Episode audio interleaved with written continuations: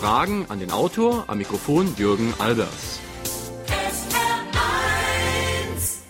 Heute Matthias Belz zu seinem Buch Gute Nacht, Europa, wo immer du auch bist. Guten Tag, meine Damen und Herren. Es gibt nur ganz wenige Kabarettisten, die ich wegen ihrer Intelligenz bewundere und die es geschafft haben, mich mit Pointen wirklich zu verblüffen. Matthias Belz ist einer der wenigen.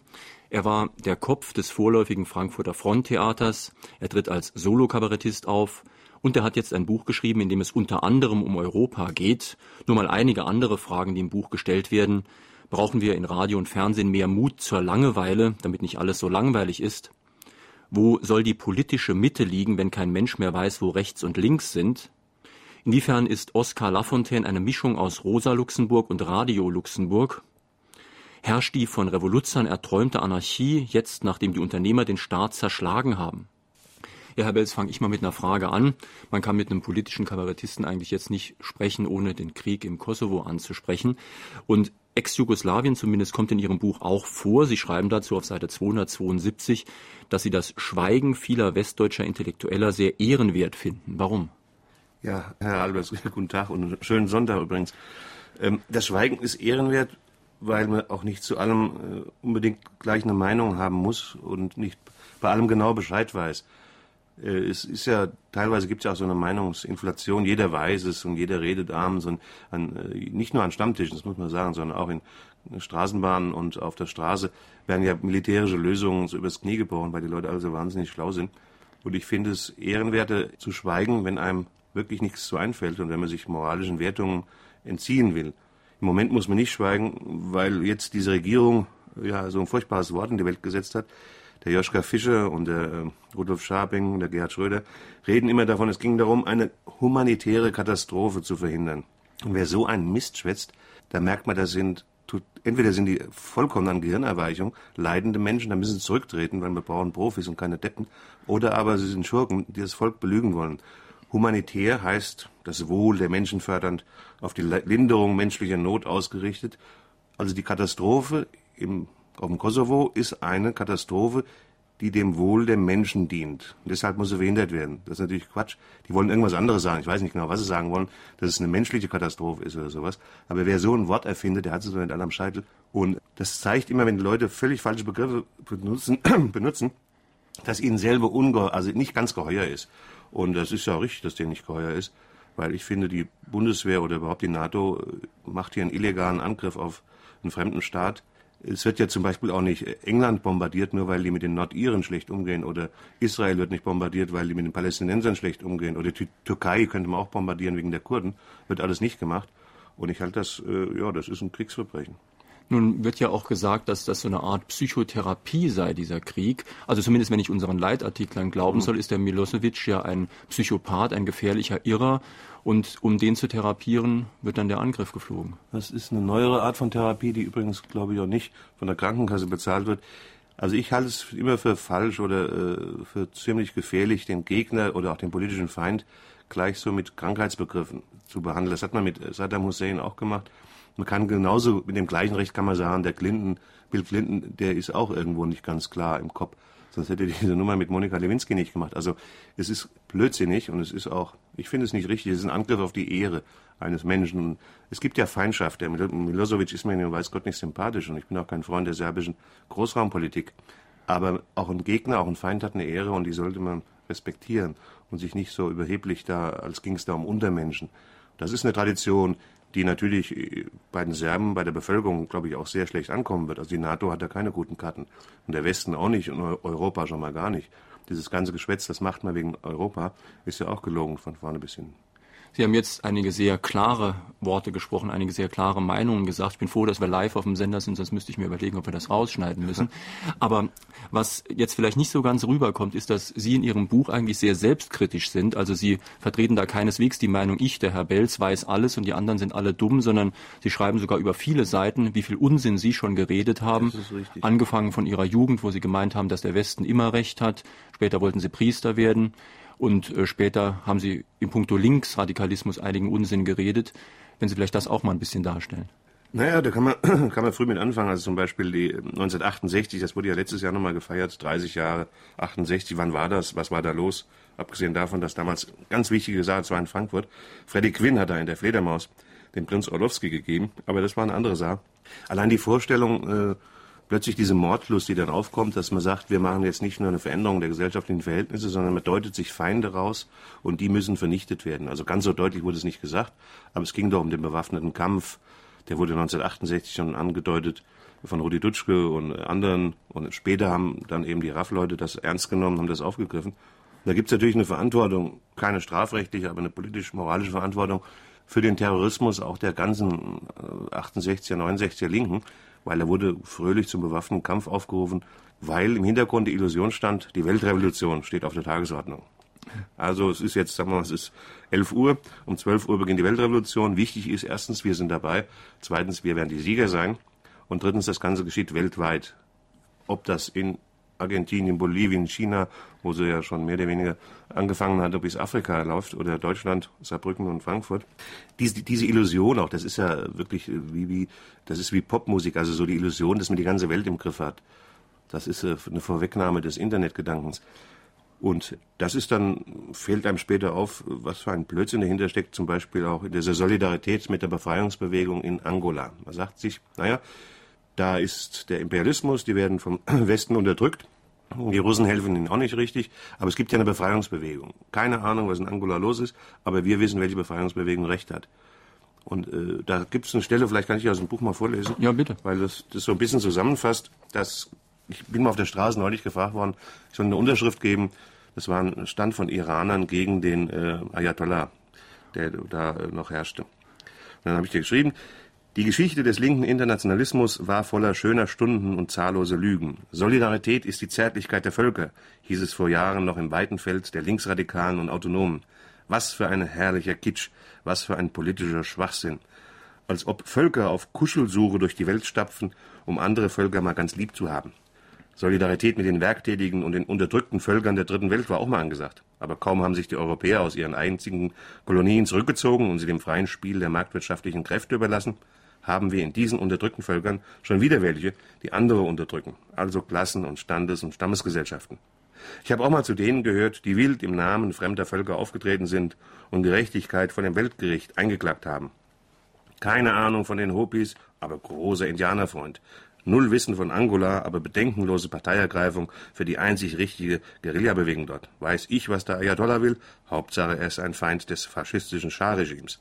So verteilte ich 1978 meinen Anteil an der Zärtlichkeit der Völker zugunsten der islamischen Revolution im Iran. Und heute soll ich wieder dagegen unterschreiben? Ich lasse es, weil ich kleinlauter geworden bin im Chor der Urteilssprechenden, der die Völker der Welt einteilt in unterdrückte, herrschende oder gar verbrecherische. Statt mich diesem inneren Volksgericht dem sozialen Ideal aller revolutionären Bewegungen hinzugeben und Standgerichtsurteile aus der lockeren Hand zu formulieren, pflege ich den Luxus, die Völker der Welt nicht mit meinen moralischen Urteilen zu belästigen. Also das war jetzt sozusagen ein Stück Selbstkritik von Matthias Bells. Daraus könnte man natürlich jetzt auch schließen, Sie haben im Laufe Ihres Lebens schon viel Unsinn geredet, geben Sie selbst zu. Ja. Wer weiß, was Sie jetzt reden. Ne? Ja, das ist ja, gibt ein schönes Zitat von äh, Hannah Arendt, Denken hat kein Ergebnis. Es gibt, das ist ja eine Vorstellung von von dem, äh, das war so der starre Sowjetkommunismus, dass man Errungenschaften hat. Jetzt wissen wir das, dann wissen wir das und nachher wissen wir alles. Das ist eine blöde Vorstellung. Natürlich kann das, was ich jetzt sage, genauso Irrtum sein. Es kann ja sein, dass der Militäreinsatz in Serbien gerechtfertigt ist. Das kann, das kann die Weltgeschichte irgendwann mal herauskriegen. Ich habe den Eindruck, es ist nicht so. Und in dem Moment, wenn man das für sich relativiert, dass man weiß, dass man irren kann, kommt man gar nicht mal auf die Idee, jemand anders, der eine andere Meinung hat, vernichten zu wollen, sondern man ist sogar vielleicht neugierig darauf, das zu hören. Fragen an den Autor Matthias Belz zu seinem Buch Gute Nacht Europa, wo immer du auch bist, ein Buch aus dem Blessing Verlag, Preis 36,90 Mark. Sie können anrufen und Fragen stellen unter der Nummer Saarbrücken 602 3456. Hier die erste Frage. Wie wird Europa fertig mit den vielen Volksgruppen, zum Beispiel Türken, Kurden? Kann Europa sich erlauben, noch mehr Menschen aufzunehmen? Hat sich Europa übernommen und hat die Gefahr überschätzt? Und zweitens, wie kann man der EUG vertrauen, wenn in Brüssel Korruption geherrscht hat? Sie kommen schön. aus Frankfurt. Ich komme aus Frankfurt. Korruption herrscht auch beim Olympischen Komitee. Aber erstmal äh, Europa das ist nicht die Frage, was Europa aufnimmt, sondern Europa ist ja nur eine Fläche. Das ist ja kein Subjekt, der das sagen kann, ich mache jetzt die Tür zu. Europa ist eine große Fläche und gehört als Fläche auch zu der Völkerwanderung, die international stattfindet. Das ist äh, nicht zu verhindern. Die Frage ist, wie man mit den Leuten, wie man mit den Menschen, die hier nach Europa kommen, umgeht. Oder wie man zum Beispiel als Europäische Union oder als NATO Einfluss auf die Türkei nimmt, dass die die Sache innenpolitisch mit den Kurden regeln und nicht behaupten, die Kurden gibt's nicht. Das mit den vielen Völkern, das ist auch eine Gefahr, noch gar nicht mal von Leuten, die außerhalb kommen. Es gibt Separatistenbewegungen in Europa selber, ja. Also es gibt die, die in Irland, die wollen selbstständig sein. Und irgendwann wird es noch so weit kommen, dass auch die, die Bayern sich mal von Deutschland loslösen wollen oder was weiß ich was, die Schwaben sich von den Baden dann trennen. Und da gibt es ja schon genug Ärger. Oder die Offenbarer von der Frankfurter. Ich weiß nicht, wie es hier ist. Und das andere, was da jetzt wurde? Die Furchtbar war die Korruption in Brüssel. Ah, die Korruption. Das ist lustig mit der Korruption. Natürlich sind die korrupt. Also ähm, ich glaube sogar, das gibt gar keine nicht korrupte Politik. Das ist immer eine Frage, ob wer erwischt wird und wie schlau er es macht. Und im Grunde hätten wir doch auch gar nichts dagegen, wenn die korrupt wären, wenn sie wenigstens anständige Politik machen. Das trifft ja das, mhm. das trifft den Sport auch zu. Es gibt äh, zum Beispiel im Fußball. Das Fußballgeschäft ist ein wahnsinnig korruptes Geschäft. Wenn aber die Leitung eines Vereins wie bei Bayern München so gut ist, dann interessiert das keinen Münchner, dass die möglicherweise auch korrupt sind. Und außerdem sollte man vielleicht auch mal äh, das Verhältnis zur Korruption verbessern. Korruption könnte ja auch was Positives sein. Dass man jemand anderem was gönnt. Das hat Wolfgang Leuss mal gesagt. Und dass man selber auch bereit ist, mal was zu nehmen. Das gibt dem Ganzen doch auch was Friedensstiftendes. Sie kommen ja aus Frankfurt, habe ich schon gesagt, und das ist jetzt mhm. wirklich eine multikulturelle Stadt. Und in dem Buch sind auch einige Beispiele dafür, dass das keineswegs nur so schön ist. Also man darf ja auch jetzt nicht in die Gegenpositionen verfallen, dass man sagt, weil es falsch ist, einfach die Grenzen dicht zu machen, ist es toll, wenn man die Grenzen aufmacht. Um nur mal ein ganz besonders dialektisches Zitat von Ihnen vorzulesen. Früher hat man Dialekte gesagt, heute sagt man Yang und Ying, Einheit der Gegensätze. Jedenfalls, ich zitiere Matthias Belz. Anti-ausländerfeindlicher Deutschenhass bohrt im Selbstwertgefühl, während die Freizeitgesellschaft behauptet, es seien keine Fremdenzimmer mehr frei. Also. Ja, es gibt ja so, äh, es gibt ja sehr absonderliche Formen des Rassismus zum Beispiel begegnen einem immer wieder Leute, die sagen, ich habe nichts gegen Ausländer und dann kann man warten und zählen, eins, zwei, drei und dann kommt eine rassistische Schweinerei. Ne? Hm. Aber äh, bei mir um die Ecke, da wohnen jemand und die kriegen so viel Geld und ich habe nichts. Und dann gibt's natürlich äh, den speziellen Rassismus von Deutschen gegen die Deutschen. Das sind die deutschen Hasser, also das, äh, äh die anti-ausländerfeindlichen deutschen Hasser, die am liebsten nur Ausländer hier haben und keine Deutschen. Die haben natürlich auch nicht alle am Scheitel. Äh, dass es ungemütlich ist, ist auf jeden Fall richtig es gibt einfach Situationen, in Frankfurt weiß ich auch, ich erzähle das auch dann in meinem Kabarettprogramm, dass man in der Straßenbahn sitzt, ist der einzige Deutsche und versteht auch kein Wort. Die anderen verstehen aber möglicherweise auch kein Wort. Natürlich ist das äh, oft äh, schwierig, aber es ist auch, sagen wir mal, man kann es an der Kriminalstatistik feststellen. Viele Jugendkriminalität wird von Ausländern begangen, weil sie aber auch einen großen Teil der Jugend stellen. Als die noch nicht da waren, gab es in den 50er Jahren genau die gleiche Kriminalität. Da ich Jura studiert habe, habe ich diese Statistiken immer verfolgt. Also die Kriminalität bleibt, nur die Täter, äh, die ändern sich. Und äh, deswegen, es gibt da zum Beispiel viel mehr junge Frauen, die Gewaltkriminalität ausüben. Das gab es früher nicht so stark. Das hängt immer so mit sozialen Veränderungen zusammen. Die Masse der Kriminalität ist aber die gleiche. Und dann ist es für mich nicht die Frage, wie kann ich das verhindern, sondern wie kann ich damit leben, in dieser wirren und chaotischen Welt äh, da sein zu müssen. Robin Williams ruft in dem Film Good Morning Vietnam laut seine Glückwünsche ins Land. Muss nicht jeder Europäer und wir hier Deutsche froh sein, dass wir hier in Westeuropa der EU leben können? In Bosnien, im Kosovo, der Sahelzone, Mittelamerika oder in Asien lebt der Durchschnittsmensch doch schlechter.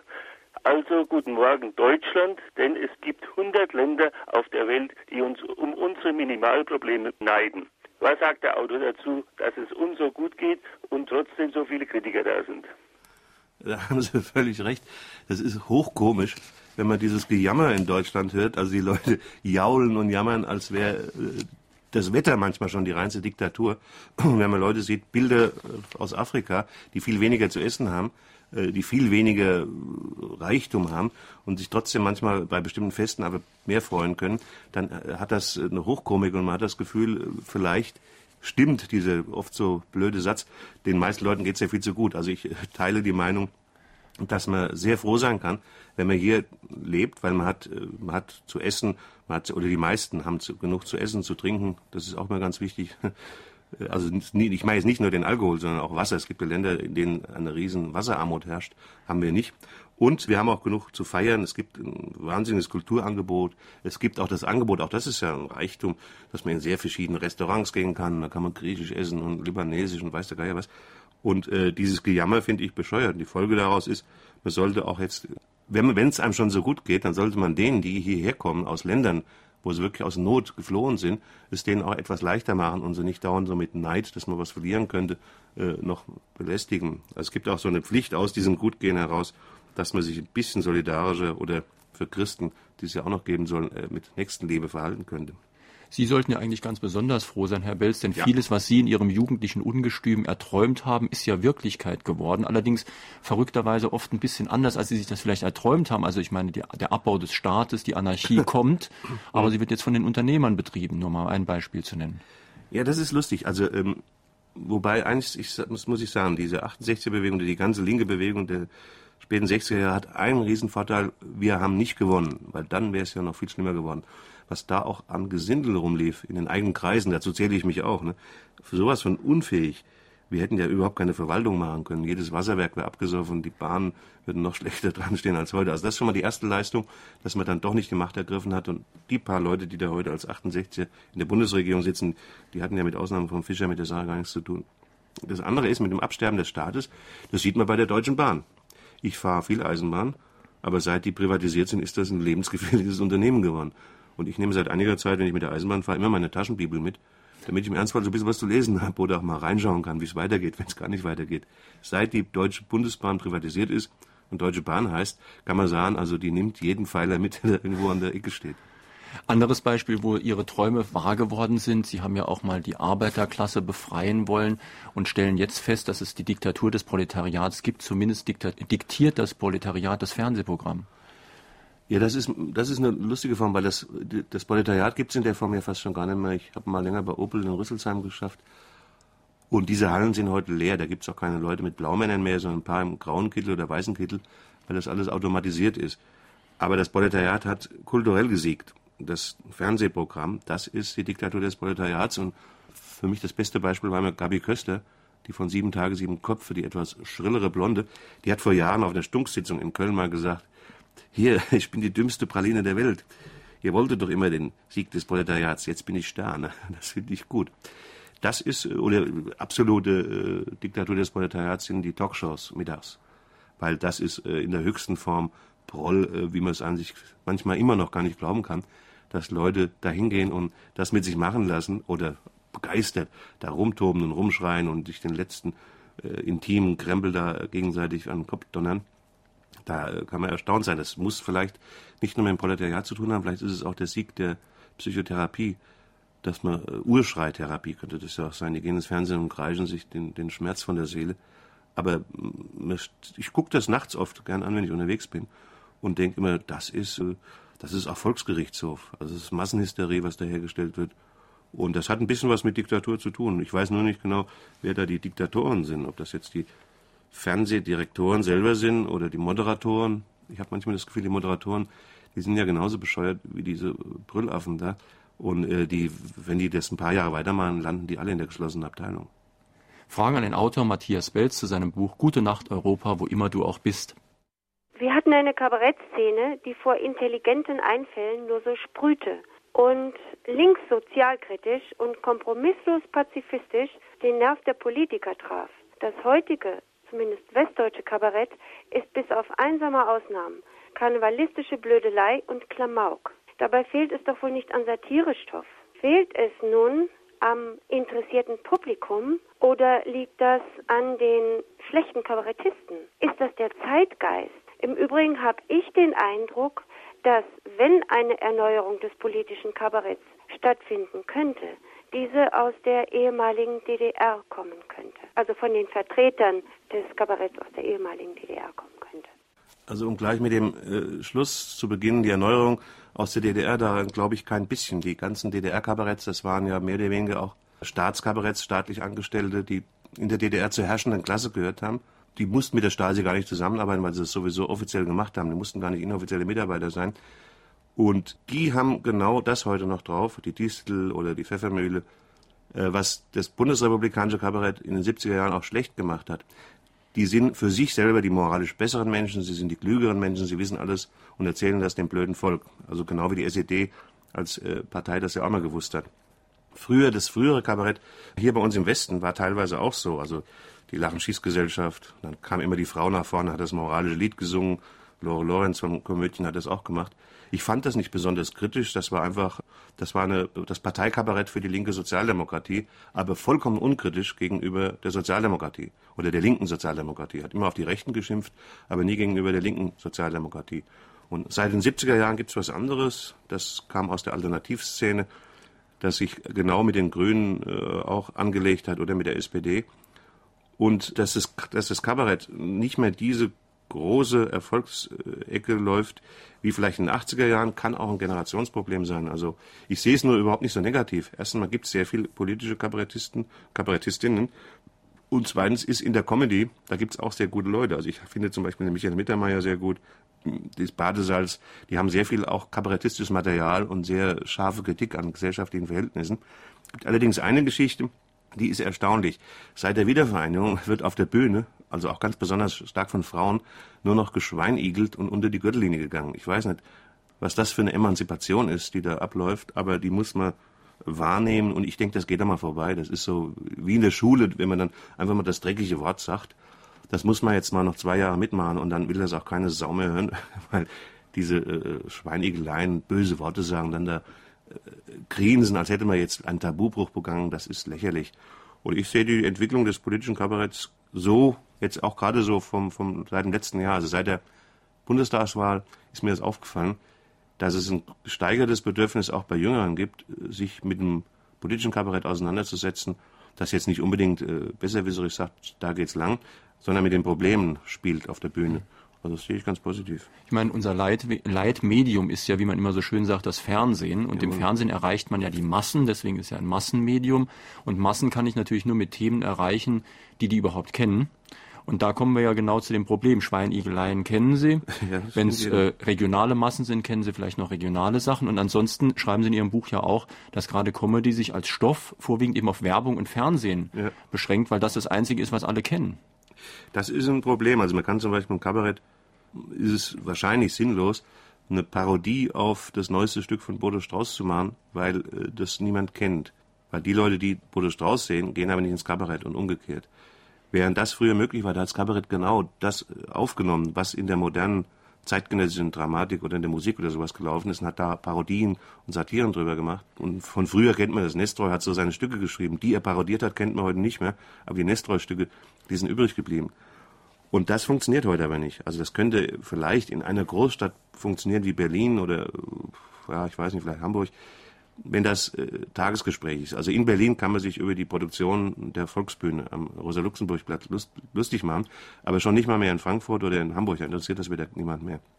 Insoweit äh, ist tatsächlich das Einzige, was eine Synthese stiftet beim Publikum, das ist das Fernsehen, weil das wissen irgendwo einige selbst wenn sie es nicht sehen, wissen sie aber, dass es die Talkshows gibt oder dass es eine bestimmte Wetten-Das-Sendung gibt oder dass es äh, eine bestimmte Politmagazine gibt, weil die ja auch in der Zeitung wieder zitiert werden. Das ist aber so eine Art Selbstbefruchtung. Da redet man dann im Fernsehen nur noch übers Fernsehen.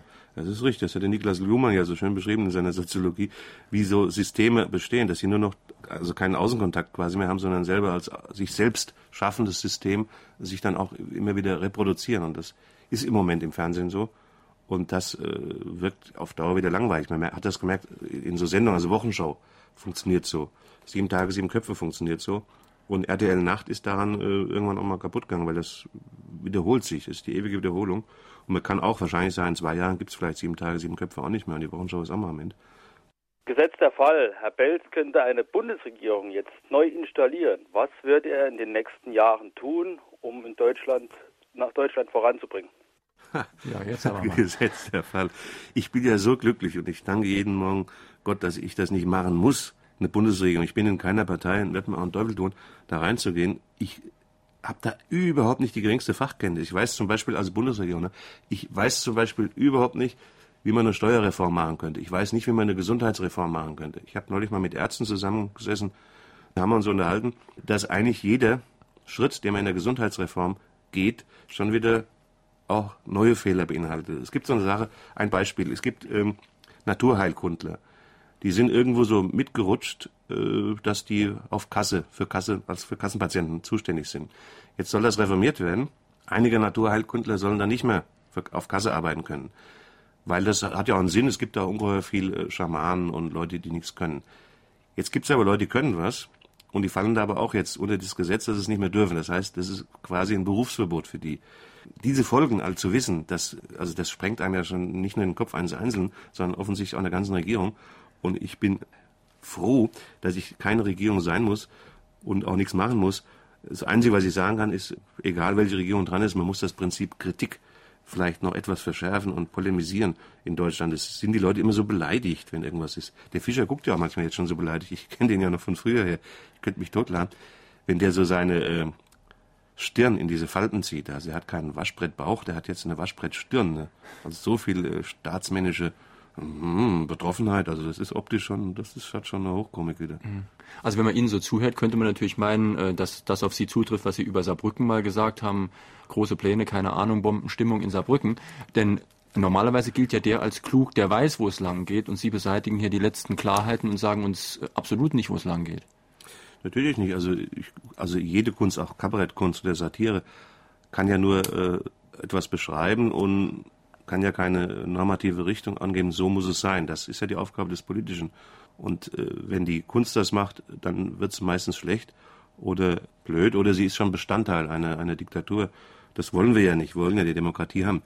Und es macht ja auch Spaß, äh, oder es ist ja auch viel interessanter, mit den, mit den Normen einer Gesellschaft zu spielen. Es wird dauernd von Werten geredet. Was ist denn Wert? Ne? Das ist auch so ein blödes Wort. Äh, Werte, das kommt eigentlich aus der Ökonomie. Also äh, was mehr Wert hat, was weniger Wert hat. Und das kommt dann jetzt so in die Moraldiskussion rein. Das finde ich nicht richtig. Worum geht es bei der Moral? Es ist erstmal Moral, ist erstmal was sehr Subjektives. Und als öffentliches kann es nur ein Normengefüge neben dem Recht sein, was also dem Recht noch vorgeschaltet ist, weil das Recht immer das moralische Minimum ist. Und dann kann man darüber diskutieren. Klar, du sollst nicht töten, ist ein guter Satz, an den es natürlich keiner hält. Soldaten töten, Polizisten töten, es gibt Notwehr. Also stimmt der schon wieder nicht, sondern der heißt, in der anderen Übersetzung aus dem Alten Testament auch, du sollst nicht morden. Heißt so wieder, was heißt morden? Da geht die Diskussion schon wieder los. Aber genau das ist ja Gegenstand des Theaters immer gewesen, von der äh, Antike bis zum Kabarett und die antiken großen Dramen wie Antigone oder sowas, die kann man eigentlich auch im Kabarett abhandeln oder in der Satire. Und die, die Griechen haben das ja früher lustig gemacht. Die haben im ersten Teil des Theaters haben sie immer die, die Tragödie gespielt, haben sie Pause gemacht, kräftig Uso getrunken und dann sind sie in den zweiten Teil gegangen, haben das Satirspiel gehabt. Also, dass du, wenn du aus dem Theater gehst, jetzt nicht so depressiv sagst, alles furchtbar, ich bringe mich um, sondern nochmal schön was Heiteres, Unterhaltsames hast und dann mhm. kann man heimgehen. Ich scheue mich ja fast, Oskar Lafontaine anzusprechen, ja. weil über den gab es ja schon so viele Nachrufe in letzter Zeit, als ob er schon tot wäre und wer weiß, als was er nochmal wiederkommt. Aber trotzdem, da wir in Saarbrücken sind, muss ich ja doch mal fragen, wie das ist mit Oskar Lafontaine und Rosa bzw. Radio Luxemburg habe ich vor vielen Jahren mal gesagt, Ende der 80er Jahre, Oskar Lafontaine, diese Mischung aus Rosa Luxemburg und Radio Luxemburg, weil er auf der einen Seite gilt als der Vertreter des wirklich letzten aufrechten linken Lagers in der Sozialdemokratie, der Gerechtigkeit will. Und dann geht es da um diese Steuerverschiebung, was er da jetzt wollte. Und auf der anderen Seite ist er aber auch ein Popstar oder Showstar, der sich sehr gut in Szene setzen kann und da 1995 sein Coup auf dem Parteitag, wo er den Scharping ausgehebelt hat, das war schon grandios. Und das finde ich so lustig, oder fand ich eigentlich auch gut an ihm, dass er eine große Showqualität hat, also deshalb äh, Radio Luxemburg. Und auf der anderen Seite bestimmte Geschichten der SPD oder eine bestimmte Geschichte der SPD äh, nicht leugnet. Dass er damit auf die Schnauze fliegt, hängt vielleicht auch mit der SPD zusammen, hängt vielleicht aber auch mit zusammen, dass der Kapitalismus, solange er noch nicht weltweit auf den Höhepunkt getrieben ist, äh, gar nicht äh, so reformierbar ist. Das Europa ist das Abendland, so heißt es. Zu manchen Zeiten waren wir Träger unserer Kultur oder der Kultur. Ist Europa auf dem absteigenden Ast? Ja, Europa ist ja zumindest noch insofern aktuell, als wir eine Jahrtausendwende feiern, die eigentlich nur eine europäische Jahrtausendwende ist, die nach einer Zeitrechnung verläuft, die sonst auf der Welt so ziemlich keiner hat. Auch. Es gibt dazu noch ein schönes Zitat zu der Frage von dem Hörer von Fritz Sternberg der hat 1961 ein Buch geschrieben über Zukunft des, nee, nicht Zukunft des Imperialismus war ein anderes, aber so ähnlich in der Richtung. Wer, wer beherrscht das 20. Jahrhundert? Da kommt der Satz vor. Europa war durch Jahrhunderte das Zentrum der Weltgeschichte. Es war es geistig, es war es wirtschaftlich, es war es politisch. Es ist dies heute nicht mehr. Es besteht keine Wahrscheinlichkeit, dass es diese Position noch einmal erreichen wird. Also das ist jetzt fast 40 Jahre her, das Zitat. Und ich glaube, dass es, dass es äh, stimmt. Europa ist nicht mehr die, hat nicht diese Führung in der Welt und das ist auch nicht schlimm. Denn diese Führung in der Welt, äh, die war ja auch nicht immer sehr segensreich. Es gibt eine schöne Geschichte von dem sehr multinationalen Autor Naipaul, der mal geschrieben hat, das ist, der kommt aus der Karibik und hat indisches Blut und wohnt in England und ich weiß gar nicht, wer da alles noch dabei war. Der hat mal geschrieben, das Schlimme bei den Europäern in Afrika war nicht, dass sie Sklaverei gebracht haben, sondern dass sie dafür auch noch ein Denkmal haben wollten. Und äh, Ernst Jünger hat erzählt, das Schlimme bei den ist wirklich nicht der Imperialismus, sondern ist, dass sie immer noch eine Arbeitsmoral aufgebracht haben. Die europäische Arbeitsmoral, die führt einerseits zu Reichtum, andererseits führt sie auch zu einer immensen Ausbeutung, zum Beispiel der Natur, nicht nur der Menschen, sondern auch der Natur. Und insoweit ist die Relativierung der europäischen Vorherrschaft, glaube ich, weltpolitisch äh, ein Fortschritt. Sagen Sie, Herr Kabarettist, Bonbons in allen Ehren, aber treibt Sie Ihre persönliche Eitelkeit eigentlich so weit, dass Sie alles auf eine Ebene heben müssen, dass der Verbrecher Milosevic mit äh, Verfehlungen einer Monika Lewinsky und eines Bill Clinton auf eine Ebene gehoben werden? Wo bleiben die Verhältnismäßigkeiten? Da hört der Spaß für mich auf. Der Spaß hört für mich äh, auch auf, aber ich äh, hänge ja an der Komik, die ist ja nicht immer spaßig. Die Geschichte ist, äh, dass ich mich dagegen wehre, dass irgendjemand das Recht hat, zu sagen, Milosevic ist ein Verbrecher. Es gibt im Strafrecht die Unschuldsvermutung. Erst wenn ein Gericht ein Urteil gesprochen hat nach einer bestimmten Verhandlung, kann jemand als Verbrecher eingestuft werden. Und was im Strafrecht gilt, gilt für mich in der Politik auch. Es gibt für mich nur zusätzlich keinen internationalen Gerichtshof, der irgendwie legitimiert ist, jemand anderes als Verbrecher zu bezeichnen. Das war schon die Problematik des Nürnberger Prozesses. Äh, das ist die Problematik aller dieser internationalen Gerichtshöfe. Es kann sein, dass sich das entwickelt. Aber jetzt, bevor es überhaupt zu so einer Verhandlung gekommen ist, Milosevic als Verbrecher zu behandeln, das halte ich für eine politisch reaktionäre und das gehört sich nicht. Sowas äh, kann man nicht sagen. Das ist ein Feind, aber der hat genauso seine Ehre wie der amerikanische Präsident, wie Monika Lewinsky. Und deshalb ich es auf eine Ebene. Das hat mit mhm. persönlicher Eitelkeit, glaube ich, relativ wenig zu tun.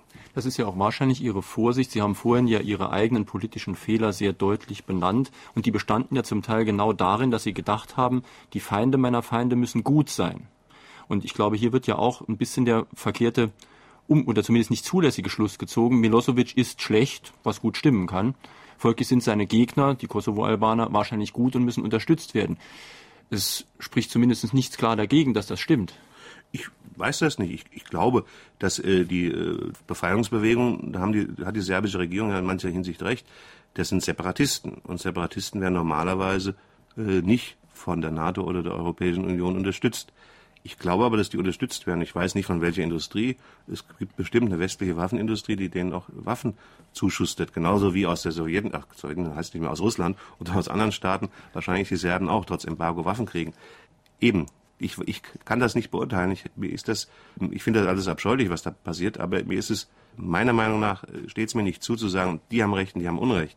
Und es gibt einen schönen Satz, wegen, weil Sie sagten, die Feinde meiner Feinde, äh, die müssen ja gute Leute sein. Es gibt einen Satz von Albert Oehlen, das ist ein Maler aus Hamburg, der mal gesagt hat, die Feinde, unsere Feinde sind auch unsere Feinde um ein bisschen die Absurdität dieser Feindbestimmung mhm. auf den Griff, äh, Griff, zu bringen. Das kommt ja wohl daher, dass jeder von uns irgendwo auf Rettung hofft und da können wir uns auch bestimmt nicht ausschließen.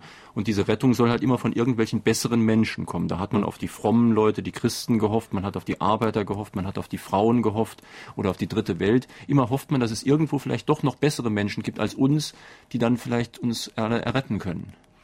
Das Schlimme bei den Kommunisten war ja immer, die haben selber geglaubt, dass sie die besseren Menschen sind.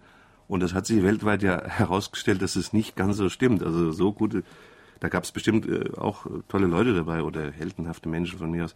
Aber das nutzt ja nichts. Es gab auch bei den, das ärgert dann immer die Linken, wenn ich das sage, es gab auch bei den Nationalsozialisten am Anfang äh, sehr idealistische Menschen, bis die gemerkt haben, dass das, äh, wohin das, äh, zu welcher Vernichtung das führt.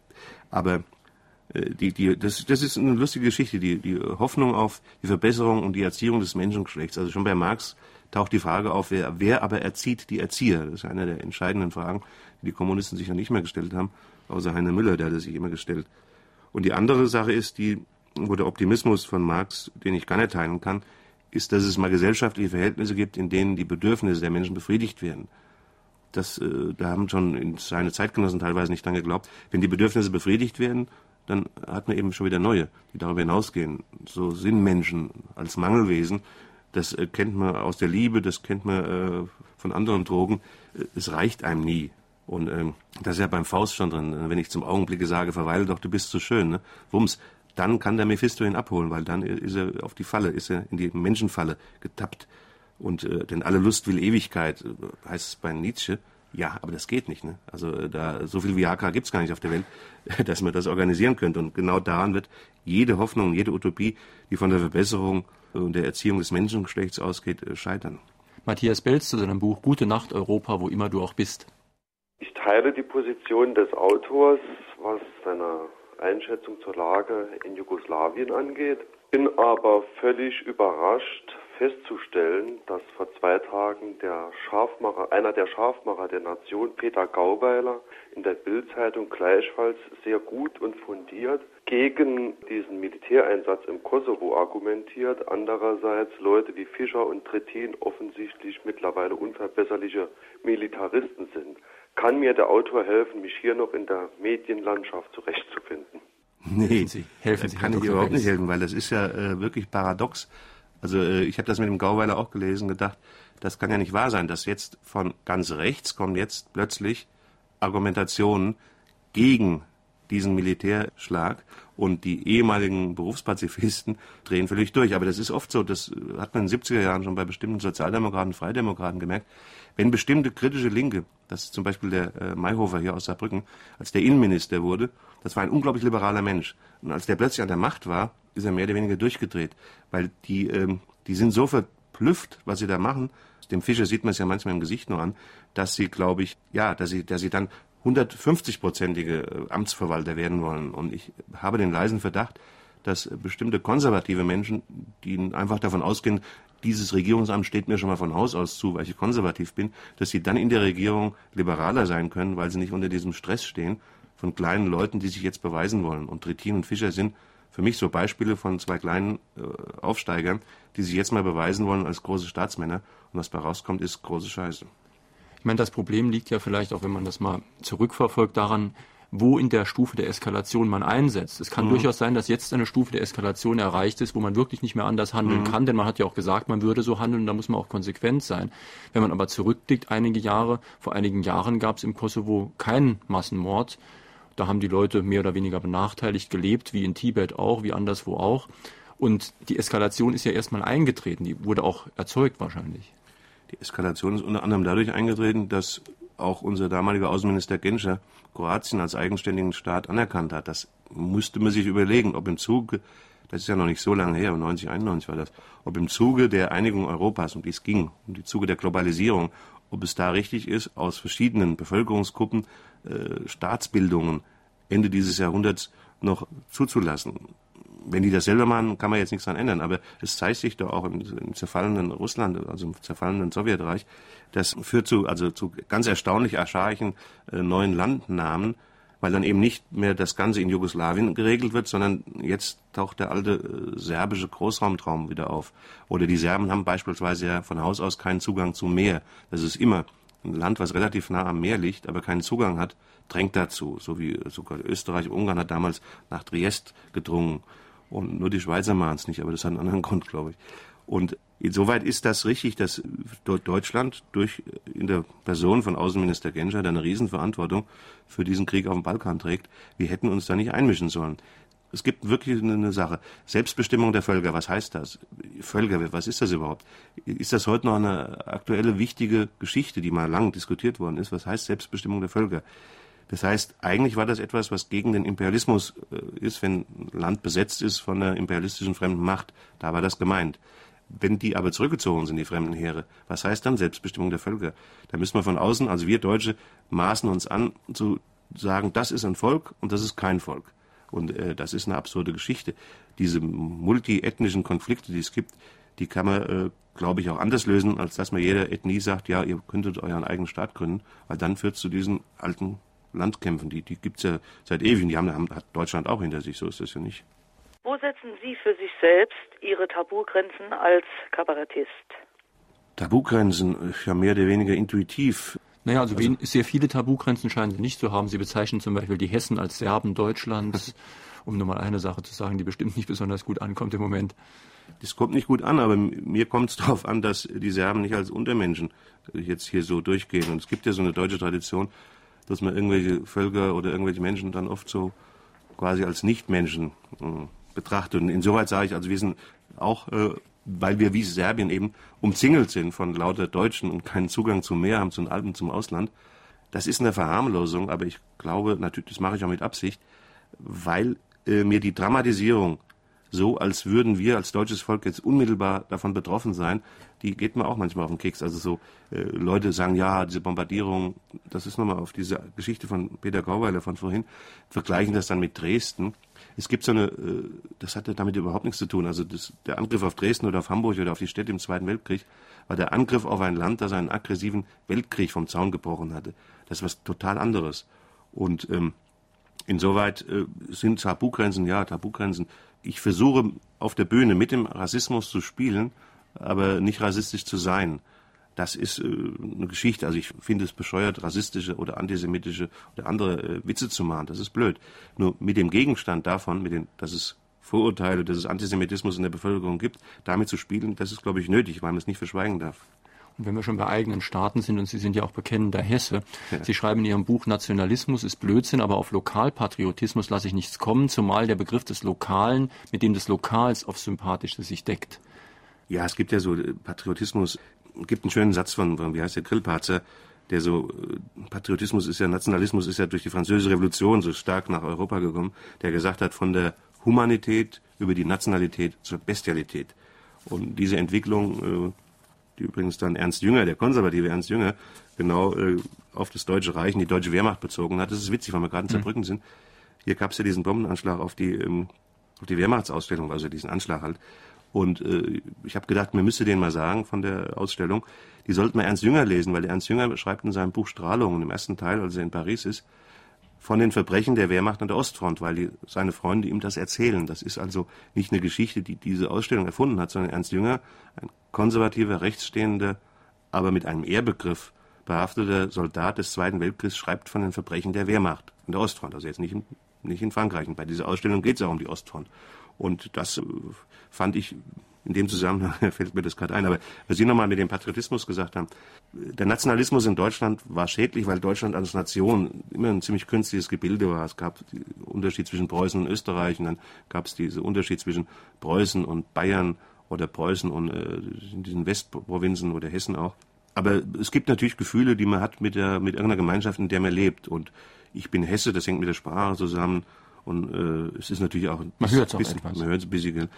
gibt ja auch Verwandtschaften zwischen Hessisch und Saarländisch. Aber, ähm, Wir nuscheln beide. Eben, deswegen habe ich es auch mal versucht. Aber äh, das ist natürlich auch ein bisschen Ironisiererei, weil es gibt dann, der Dolf Sternberger und der Habermas hat es übernommen, den Verfassungspatriotismus erfunden, damit man irgendwas halt hat. Und dann sage ich, okay, wenn man Patriotismus braucht, dann nehmen wir Lokalpatriotismus, das reicht.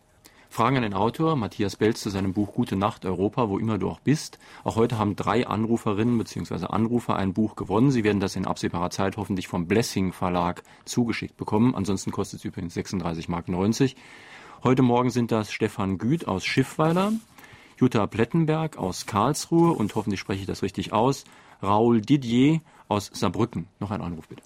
Bevor letzte Woche der Befehl zum Beginn des Angriffskrieges im Kosovo gegeben wurde, hatte in meinem übergroßen Bekanntenkreis niemand seine Meinung kundgetan. Ich bin aber als Sozialdemokratin als zu linksdenkend eingestuft worden, als ich Bedenken äußerte. Erst als die Angriffe einen Tag geflogen waren und Worte wie zum Beispiel Dritter Weltkrieg fielen, beobachtete ich, dass das Schweigen vorher keine Intelligenz darstellte, sondern eine Uninformiertheit und generelles Desinteresse. Mein lieber Herr Belz, wie sehen Sie das? Also ich muss jetzt mal dazu sagen, Herr Belz ist kein äh, Fachmann für internationale Politik. äh, nicht, dass wir hier in ein falsches Fahrwasser geraten. Nee, aber äh, die, die Hörerin hat ja gerade über Erfahrungen hier in Deutschland gesprochen. Das ist sehr witzig, dass die, ähm, das ging mir ähnlich, dass die Leute vorher gesagt haben, oh ja, wird schon irgend, da muss halt irgendwas passieren und, ist, und man sagt eigentlich nichts dazu. In dem Moment, wo der Krieg, das war damals 1991, als der Krieg gegen den Irak geführt wurde, auch so, dann kippte plötzlich innerhalb von ein paar Tagen die Stimmung um und äh, die Leute kriegen Angst, und zwar bezogen auf sich selber. Das heißt, es geht also nicht um eine Solidarität mit den Opfern, äh, die jetzt äh, Bombenopfer auf dem Balkan sind, sondern es geht darum, dass plötzlich einem klar wird, Sapalot, äh, das mit dem Krieg rückt ja nah. Das ist ja jetzt nicht mehr weit unten in, in, hinten in der Türkei, sondern es ist in Mitteleuropa quasi. Und dann denkt man an sich selber. Also ich habe diese Kriegsangst so nicht. Ich weiß, meine Mutter war zweimal, also die hat beide Kriege erlebt, meine Großmutter auch, und das war immer ein Thema. Mein Vater ist im Zweiten Weltkrieg gefallen, also ich äh, kann das äh, nachvollziehen, dass man dauernd an den Krieg denkt. Ich denke das nicht, also wir leben in einer relativ großen Sicherheit, aber ich finde es äh, komisch, was Sie gerade gesagt haben, dass die Bekannten erstmal nichts sagen wollen und das alles mehr oder weniger in Ordnung finden. Und dann, das ist aber, Menschen sind oft so, wenn man denkt, es geht einem ans eigene Leder, dann wird man plötzlich doch sehr mhm. aufgeregt. Was ich am schlimmsten finde, ist, dass äh, man oft den Verdacht haben muss, dass es um ganz andere Dinge geht. Also ich erinnere mich an meinen Geschichtsunterricht. Mein Geschichtslehrer war eher konservativ, hat uns aber beigebracht, es gibt immer Anlässe und Ursachen von Kriegen. Und die Ursachen sind oft innenpolitische Probleme und man versucht oft mit einem Krieg abzulenken von etwas, was im eigenen Land nicht stimmt. Das wird auf Serbien bestimmt zutreffen, aber nicht nur auf Serbien. Donnerstagmorgen hat eine Kollegin hier in diesem Sender gesagt, dass die Angriffe, die Luftangriffe fast zur besten Fernsehzeit begonnen haben. Und Sie haben in Ihrem Buch den schönen Satz zitiert, stell dir vor, es ist Krieg und der Fernseher geht kaputt. Also man muss zumindest ein bisschen den Verdacht haben, dass vielleicht CNN mitbestimmt, wann hier wo ein Angriff geflogen wird. Das äh, kann man sich sofort vorstellen. Also als die Amerikaner damals in Somalia gelandet sind, hatten sie ja ihr Fernsehkamerateam dabei, damit das auch ordentlich übertragen wird. Sicherlich ist Krieg heute das ist keine, äh, das war mal eine, das war mal eine Satire vor Jahren, dass Krieg Entertainment ist. Äh, Krieg ist Entertainment. Das ist richtig und wird auch genauso behandelt. Das ist natürlich für die, die darunter leiden, äh, für die ist das natürlich absolut abscheulich. Der Vietnamkrieg war noch kein Entertainment. Das war noch ähm, eine andere, das war wirklich eine militärische, vielleicht auch verbohrte Geschichte. Aber die jetzigen Kriege, die gehören wirklich zur Unterhaltung dazu. Und insoweit gehört das, äh, stimmt das natürlich auch, dass die auch die Funktion haben, von innenpolitischen Problemen abzulenken, auch die Funktion haben, die, die haben auch eine ökonomische Funktion, dass das Zeug mal ausprobiert wird, was man herstellt. Der eine Tarnkappenbomber ist ja runtergefallen, also da muss ich schon lernen. Weil es ist, ist ja weit weg, ich kenne die ja nicht, die das fliegen, aber es macht mal so ein Ding, das kostet zwei Milliarden Mark oder sowas und das Brums dotz auf die Erde, da sagt man, naja, Junge, das müsst ihr aber ganz schön sammeln, um den nächsten wieder zu, zu bauen, weil der ist ja verbrannt anscheinend. Aber auf jeden Fall weiß man, dass die Rüstungsindustrie ist ja auch so ein in sich selbst laufender Kreis, so ein System das nur funktioniert, wenn das Zeug einmal aus den Lagern kommt. Also muss es auch mal angewandt werden. Auch die Technik muss ja ausprobiert werden. Man kann ja jetzt nicht in Amerika hingehen und äh, Texas angreifen, weil die so blöde Ölbarone sind. Und da eignet sich Europa immer noch ganz gut dafür, wobei äh, eben auch, muss man sagen, das hat nichts gegen die Amerikaner, sondern das ist natürlich für die Engländer oder die Franzosen, die Deutschen genauso. Also man hat auch das Gefühl, äh, unser Bundeskanzler ist plötzlich äh, stolz oder der Scharping da als Kriegsherrn aufzutreten und die vergessen alle Probleme, die sie in der Koalition haben. Also der Scharping, man muss ja mal gucken, wie der guckt, ne? Der hat einen solchen Stolz, das finde ich auch etwas problematisch, wenn ein Sozialdemokrat so begeistert vom Krieg ist. Könnte das damit zusammenhängen, dass wir heutzutage schon fast Krieg als Entertainment brauchen, dass wir eben eine zu hohe Reizschwelle haben im Punkto Entertainment? Denn Sie haben in Ihrem Buch auch den schönen Satz, dass wir Mut zur Langeweile brauchen, keine Angst vor Ruhe und Stillstand und dass Empörung über Langeweile das Schlimmste und Dümmste ist, was es an angewandter Langeweile gibt. Ja, ja, zum Beispiel äh, Langeweile kann was Schönes sein. Das äh, sind aber viele Menschen gar nicht mehr in der Lage dazu, sich äh, hinzusetzen und aus dem Fenster zu gucken. Das kann also, das kostet wirklich keinen Pfennig kann aber eine wunderbare Sache sein. Was machen Leute, die das nicht können? Die gehen in eine Therapie, zahlen Hunderte von Mark, damit sie in der Lage sind, zehn Minuten zu Hause mal aus dem Fenster zu gucken, ohne nervös zu werden. Also da ist, glaube ich, an menschlicher Fähigkeit ungeheuer viel durch eine permanente Bedudelei kaputt gegangen. Also ich finde es zum Beispiel furchtbar, dass man überall Musik hört. Ich höre sehr gern Musik, aber wenn ich will, nicht wenn ich muss. Und äh, das Lesen, also ich habe jetzt wieder eine, eine, eine, Sternstand das, glaube ich, diese Woche drin, die Jugendlichen 16 bis 20-Jährigen würden mehr lesen. Also die würden Lesen mehr als Hobby ansehen als andere Sachen. Das ist, das ist schön. Lesen ist auch eigentlich, äh, hat auch ein bisschen was mit Langsamkeit zu tun. Wenn man sich so ein dickeren Roman da vornimmt und geht in diese andere Welt, ohne da an irgendwelchen Joysticks rumzufummeln. Das äh, ist richtig. Ich glaube, dass man könnte ja so, es gibt diese Figur der Katechon, der Aufhalter. Also das ist auch viel Aufgabe der Kunst ist nicht was Neues in die Welt zu bringen, sondern mal was aufzuhalten. Also auch diese diese Motorik des Menschen, dass er dauern will, jeder irgendwo hin, aufzuhalten und äh, sich eine Pause zu gönnen, sich eine Drama anzugucken oder eine Oper anzuhören. Und in diesem Halt machen Menschen normalerweise, die in der Oper sitzen, begehen auch keine Verbrechen. Und soweit ist Kunst ja auch Verbrechensverhütung. Wehrt euch, leistet nichts mehr, heißt ja. in Ihrem Buch irgendwo. Noch ein Anruf bitte. Ich wollte fragen, welche Möglichkeit der Autor sieht, sich gegen den Krieg einzusetzen als normaler Bürger. Und ich habe das Gefühl, dass man total ohnmächtig ist, dass es überhaupt keine Möglichkeit gibt. Und ähm, das ist also fast nicht auszuhalten. Na, die Möglichkeiten sind gar nicht so schwierig. Es ist eben, also es gab ja jetzt Demonstrationen in Berlin, in anderen Städten auch. Man kann in jeder Stadt mit ein paar Leuten sich zusammentun.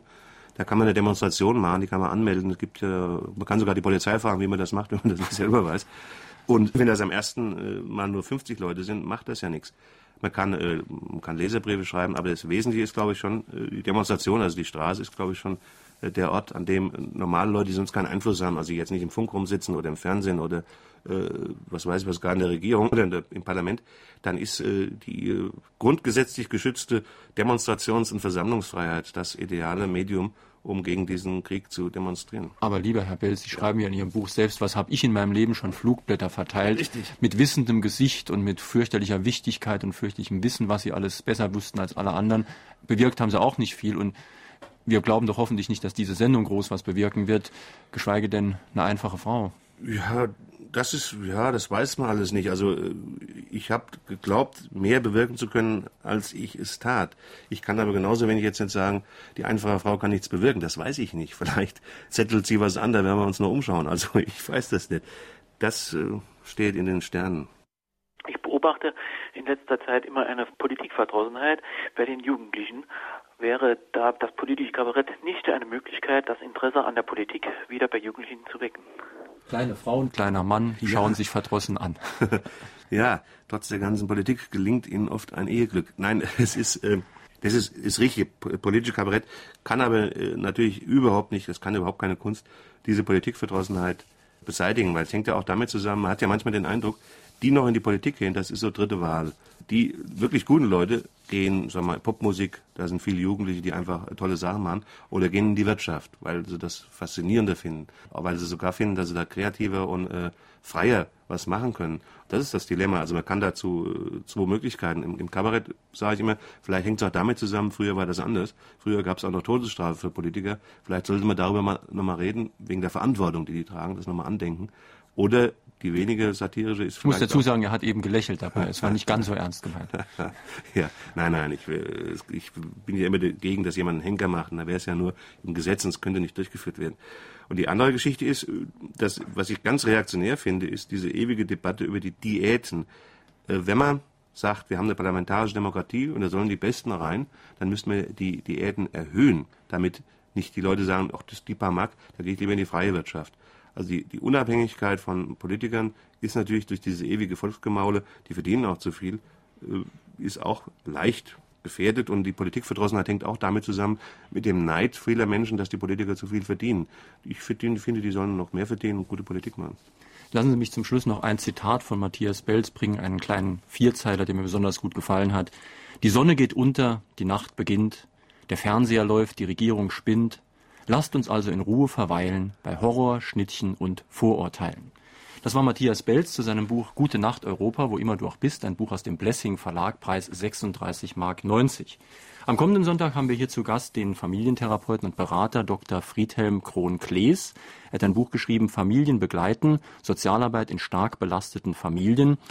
In der Tat gibt es ja in Deutschland immer mehr Familien, in denen viele Probleme zusammenkommen, zum Beispiel Armut, Arbeitslosigkeit, Drogenprobleme, Zerfall der Familie durch zum Beispiel Scheidung, Ängste und Depressionen. Und da kann man sich fragen, ob man diesen Familien mit extremen Problemen helfen kann, indem man an einzelnen Punkten ansetzt, zum Beispiel, dass ein Kind gefördert wird, oder muss das ganze System Familie neu geordnet werden. Also am kommenden Sonntag Dr. Friedhelm Krohn-Klees, Familien begleiten, Sozialarbeit in stark belasteten Familien. Schönen Sonntag, schönen Tag wünscht Ihnen jetzt noch Jürgen Albers. Kommen Sie gut durch das Wetter.